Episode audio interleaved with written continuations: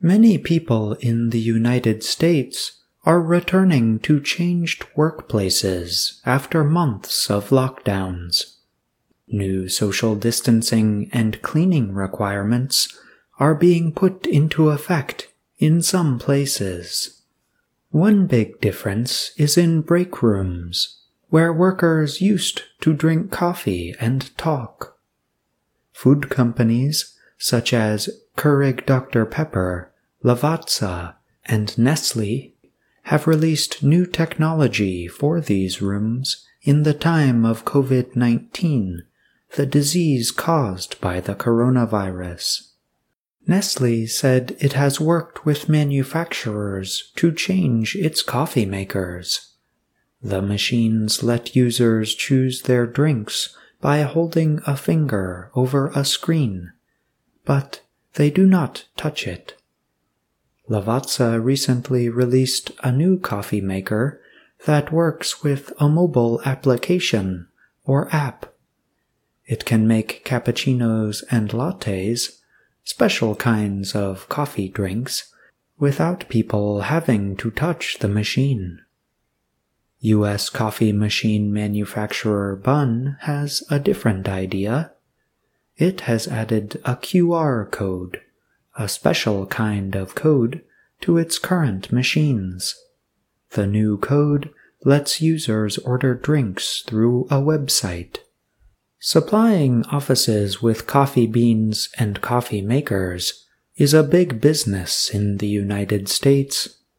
Last year, the business research company Packaged Facts said that the market was valued at $5.7 billion. These coffee companies have had sales fall during coronavirus lockdowns, but they hope to improve business by making changes. The goal is to reduce workers' and employers' concerns.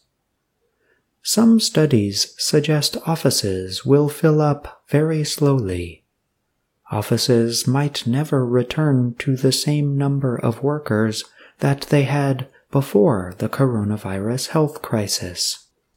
Good Firms is a research company based in Washington, D.C. The company said recently that its international study of 168 businesses showed that nearly one third of workers had returned to their offices.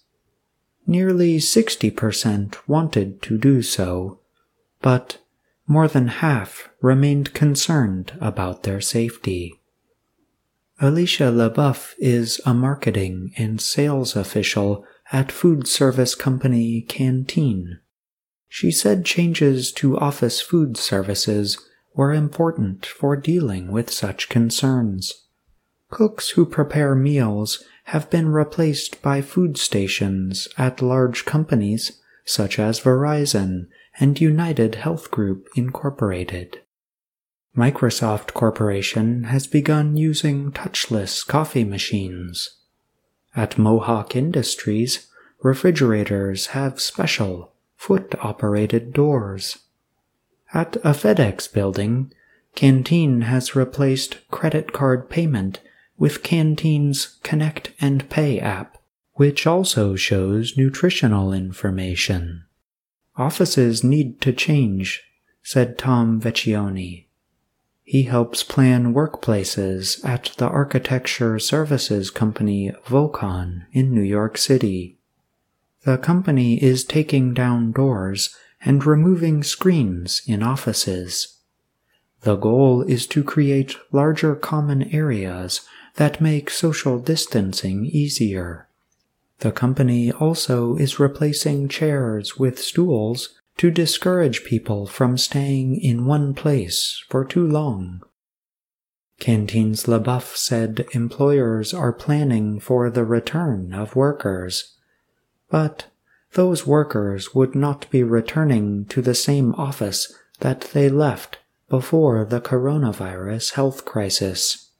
We've had to rethink everything, LeBoeuf said. I'm John Russell.